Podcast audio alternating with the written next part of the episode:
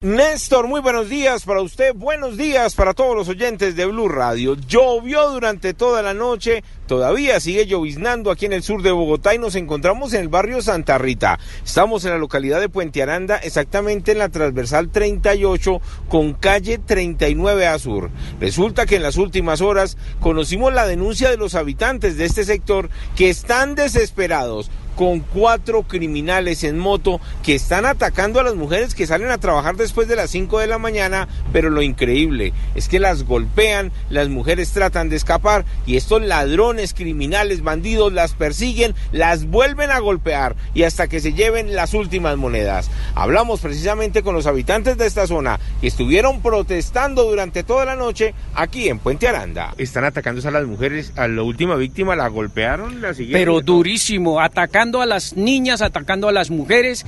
Lucky Land Casino asking people what's the weirdest place you've gotten lucky. Lucky? In line at the deli, I guess. Aha, in my dentist's office. More than once, actually. Do I have to say? Yes, you do. In the car before my kids' PTA meeting. Really? Yes. Excuse me, what's the weirdest place you've gotten lucky? I never win and tell. Well, there you have it. You can get lucky anywhere playing at LuckyLandSlots.com. Play for free right now. Are you feeling lucky? No purchase necessary. Void by law. 18 plus. Terms and conditions.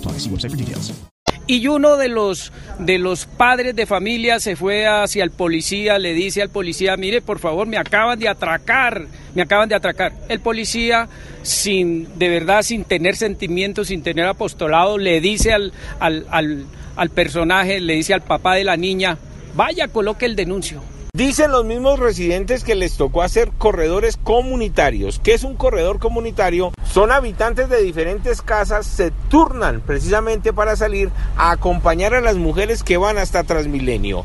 Dicen los mismos residentes de esta zona que están cansados con la policía del cuadrante porque nunca llegan a atender los casos. Cuando llegan simplemente les dicen que pongan su denuncio a través de internet y ojo, muchos están pensando que hay complicidad del cuadrante con los cuatro ladrones en moto que están golpeando a las mujeres.